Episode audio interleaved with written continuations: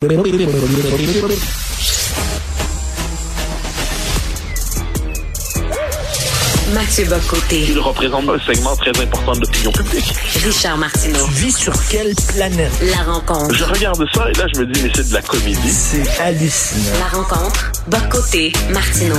Alors, Mathieu Gabriel Nadeau-Dubois était à CTV. Là, le journaliste de CTV, il dit, mais ça n'a pas de bon sens. Vous, Québec solidaire, vous avez prononcé le mot en haine lors du débat. Effectivement, euh, Gabriel Nadeau-Dubois a prononcé le titre du livre de Pierre Vallière, Nègre blanc d'Amérique. Comment vous avez pu faire ça, vous, à Québec solidaire? Puis il a dit, mais c'est pas de ma faute, c'est Paul Saint-Pierre Plamondon qui m'ont obligé de le dire. Qu'est-ce que t'en penses? Ah, mais effectivement, il y avait l'air de Johnny Fontaine dans le parrain, ce qui n'est pas le compliment du siècle. il était, il se lamentait. Bon, il est un peu triste, en fait. On m'a forcé, je voulais pas. Là, on voit, on voit GND pris dans la grande contradiction devant l'électorat. Euh, devant le commun des mortels, il ne voulait pas avoir l'air du type qui est incapable de prononcer le mot, le mot en haine, le mot en c'est-à-dire en fait prononcer le titre d'un livre tout simplement, Nègre blanc d'Amérique. Mais là, il doit depuis se justifier moins à son électorat, je dirais, qu'à sa base militante et euh, maintenant, en plus, puisqu'il drague ouvertement ce qu'on pourrait appeler des anglo-progressistes, là, il doit se justifier auprès d'eux. Et ce qui est fascinant, c'est que ça reproduit, sur le plan de la stratégie électorale, le la tension de QS, c'est-à-dire d'un côté un discours officiel porté par Gabriel Nadeau-Dubois, et de l'autre côté un programme qui est beaucoup plus radical, avec des idées comme le définancement de la police et ainsi de suite, le désarmement de la police. Euh, le désarmement davantage. Et ce qui est intéressant, c'est que j'ai le QS dans cette campagne fonctionne vraiment sur les dédoublements, on pourrait dire sur la duplicité. Un discours officiel, un discours euh, un, programme réel, et de l'autre côté, on, fait semblant d'être, euh, de ne pas subir la censure et de ne pas accepter de tabou dans le débat francophone, et ensuite on passe sa vie à s'excuser d'une manière ou de l'autre. Il l'avait dit le soir même, hein, le soir même, il avait dit ce débat, il avait, il avait dit c'est pas de ma faute, euh, on, on m'y a poussé, et, euh, et là, ben, on voit effectivement devant le, Canada anglais, en fait, devant les, pas le Canada anglais, devant les anglophones, il cherche à, finalement, il fait pénitence. Et moi, cela dit, je ne suis pas loin, quand j'entends dire le mot en haine désormais, je ne suis pas loin de demander lequel. Vous savez, il y en a des centaines dans le dictionnaire. Je, ne, je, pense qu'il faut se tester d'accepter ce terme, ce, cette espèce de, de vocabulaire on dit le mot en haine, le mot en haine, comme si on prononçait le mot interdit si on le prononçait d'une manière ou de l'autre, on allait faire en sorte de provoquer un événement cosmique d'une manière ou de l'autre.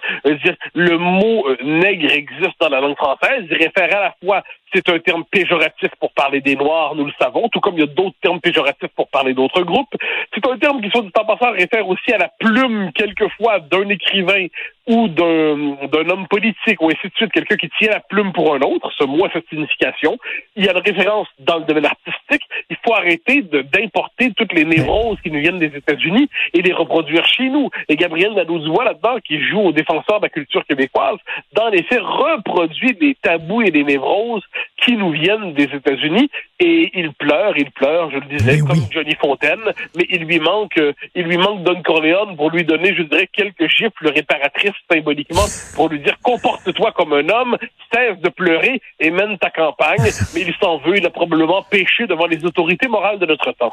J'aime bien cette référence à Johnny Fontaine, qui est le chanteur, hein, qui a plus de, il a plus de rôle à Hollywood, sa carrière va pas bien, il va dans le bureau de Vito Corleone et il part à pleurer. Le parrain, le gifle en disant, ben sois un homme, fais un homme de toi. Et effectivement, euh, s'il ne voulait pas prononcer le fameux mot, il n'avait qu'à ne pas le prononcer, de dire, oui, mais c'est pas moi, c'est de la faute à PSPP. Mon Dieu, c'est pas fort. On dirait un enfant dans une cour d'école. Mais ce qu'il est dans les circonstances, c'est-à-dire, voilà un homme qui est écartelé entre d'un côté le bon sens des, Québécois en général, qui disent, enfin, il n'y a aucun mot qui en lui-même ne peut être prononcé, toute une question de contexte, de circonstances. Et puis là, il y a une espèce de tabou qui s'est constitué sous la pression de, militants racialistes et de militants américanisés hum, qui cherchent à tout prix à constituer des tabous, dans notre vie publique. Et là, on dit non, les, les amis, c'est pas, pas très grave. On prononce le titre d'un livre. Il y a plein de titres de livres qu'on peut prononcer. En tant que tel, il y en a des bons, il y en a des mauvais Et là, il s'est euh, lui-même reconduit le tabou en expliquant qu'il ne l'a transgressé que parce qu'on l'a forcé à le faire. Il nous montre qu'il manque quand même de colonne vertébrale, qu'il manque de personnalité, et puis s'excuser de ça, ça nous montre à quel point, dans la mouvance euh, solidaire, la mouvance de gauche radicale, eh c'est à quel point ces autorités morales sont puissantes. S'il est obligé, là, une semaine après le débat, de s'excuser, s'il est obligé, une semaine après le débat, de faire amende honorable, comme on dit, euh, s'il est obligé de faire pénitence, ça nous montre à quel point ces courants-là sont forts et à quel point finalement il s'incline devant eux.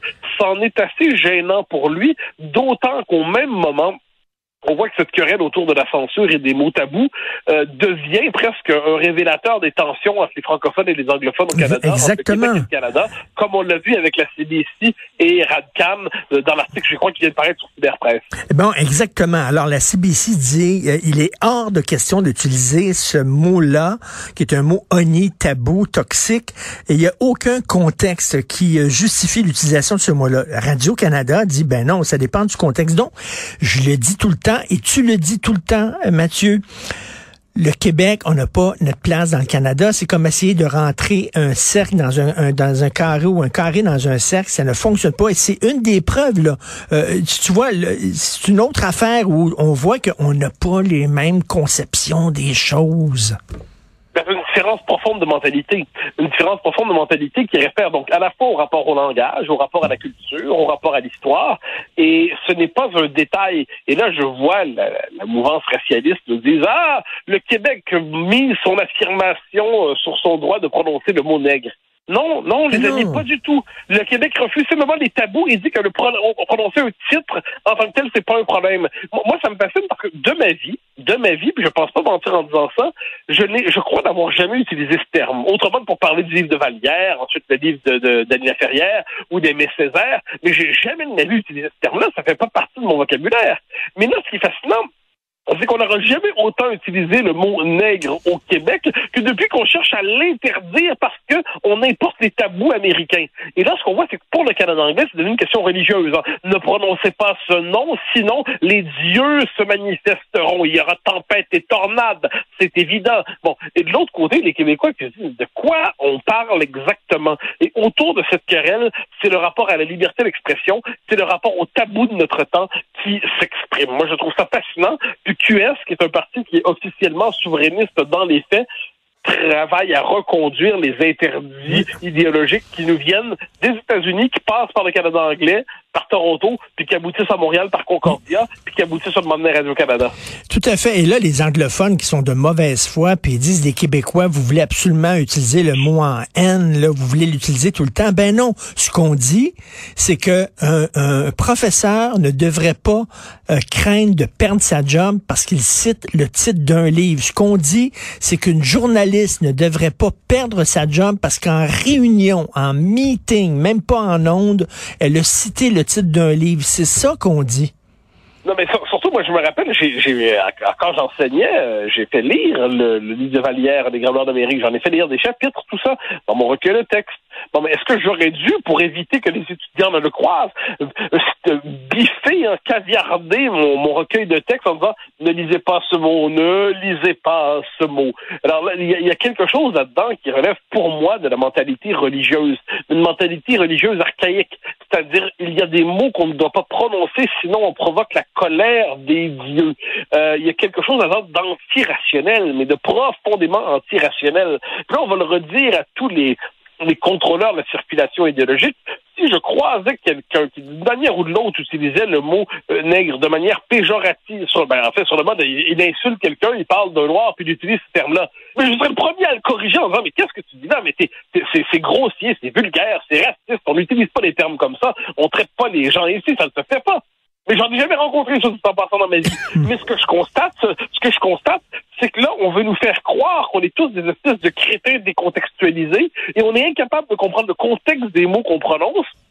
Et dès lors, et dès lors, eh bien, il faudrait se soumettre justement aux offusqués majusculaires. Et moi, je suis la tyrannie des offusqués. Non, hmm. merci. Quel que soit, soit dit en passant, euh, le, le, le tabou qu'on veut nous imposer. Et le fait est que derrière ça, tu, disais très bien, c'est un, conflit de mentalité entre le Canada et le Québec qui s'exprime. On a si on est obligé de se battre pour avoir le droit de prononcer le titre d'un classique de la littérature politique québécoise, c'est que là, on est vraiment rendu dans un monde parallèle.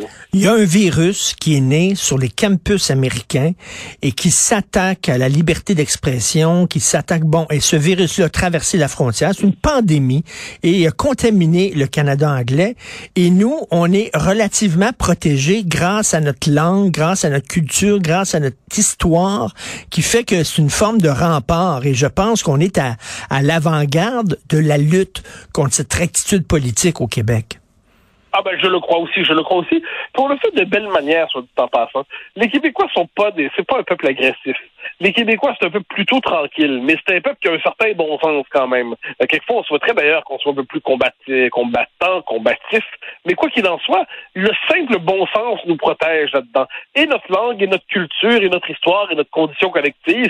Faut-il rappeler à tous ceux qui s'imaginent, je, je, je, sais qu'aujourd'hui c'est bien vu, c'est la mode, de dire que le Québec, le Québec est une puissance coloniale en Amérique, colonisatrice, et puis le français est une langue coloniale et impériale. Donc, les enfants, vous, écrivez l'histoire de manière orwellienne à l'envers. Mais le fait est que il y a quelques générations à peine, on savait très bien ce que voulait dire être un peuple dominé dans ses propres terres, un peuple soumis, humilié et tout ça. Bon, ça fait en sorte que quand on nous explique qu'on est des blancs dominateurs d'Amérique, on se dit, vous êtes certains vraiment certain qu'on est quelque chose de...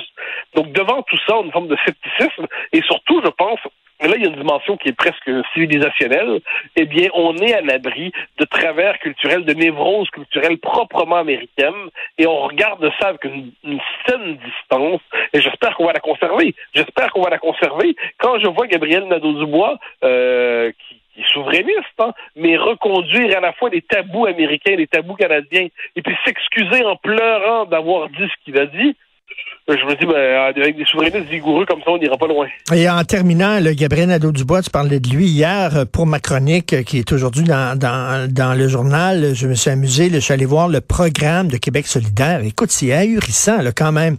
On dit qu'on veut restreindre le port des armes à feu euh, chez les policiers. Les agents seront équipés d'armes non létales. On dit que on veut, euh, on s'oppose à la propagande militaire qui repose sur des valeurs patriarcales, hiérarchiques et anti démocratique. On dit qu'on veut agir contre les stéréotypes sexistes, transphobes et putophobes. Ça veut dire qu'il y a des maintenant, il y a des propos putophobes? C'est ah net, c'est net. Oui.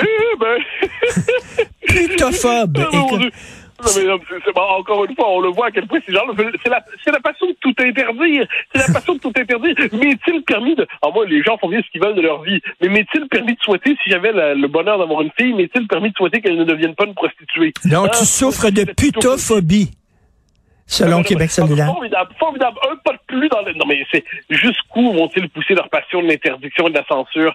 C'est un programme liberticide et j'ai l'impression, je me trompe peut-être, j'ai l'impression que beaucoup de Québécois qui entretiennent une forme de rapport euh, presque fantasmé ou de distance, une forme de complaisance sympathique envers QS, se disent aujourd'hui, c'est plus bizarre qu'on le pense, cette partie-là. Écoute, ils disent à un moment donné, Québec solidaire va défendre les principes de Yogyakarta. J'ai aucune idée c'est quoi ça. Et euh, la déclaration du troisième forum international intersexe de l'International Lesbian, Gay, Bisexual, Trans and Intersex Association, c'est dans leur programme. Écoute, c'est ça qui m'inquiète, moi, de Québec solidaire, c'est que c'est un programme extrêmement radical, mais le gars qui le porte a l'air tout à fait gentil et modéré, tout ça. Ah ben oui, non, mais c'est la vitrine, c'est la vitrine. C'est celui qui donne l'impression qu'on est devant un parti à peu près normal. Mais quand on c'est faut, voir, c'est un parti complexe. Il y a, faut l'imaginaire, l'imagerie de début de campagne avec les publicités d'inspiration communiste, le rapport à la police, le rapport à l'accident, le rapport, tout est déréglé là-dedans. Et autrement dit, on dirait que QS n'a toujours pas fait son, son passage vers euh, la culture du parti de gouvernement. Il en donne l'impression avec Nadeau Dubois parce qu'il porte une cravate et des chemises repassées, mais sur le fond des choses, ce parti n'est pas à la hauteur de la cravate de son chef. Merci, j'aime bien la référence aux parrain. c'est pas de ma faute, c'est à cause de PSPP. Incroyable. Mathieu Bocoté, bonne journée à demain. Bye bye.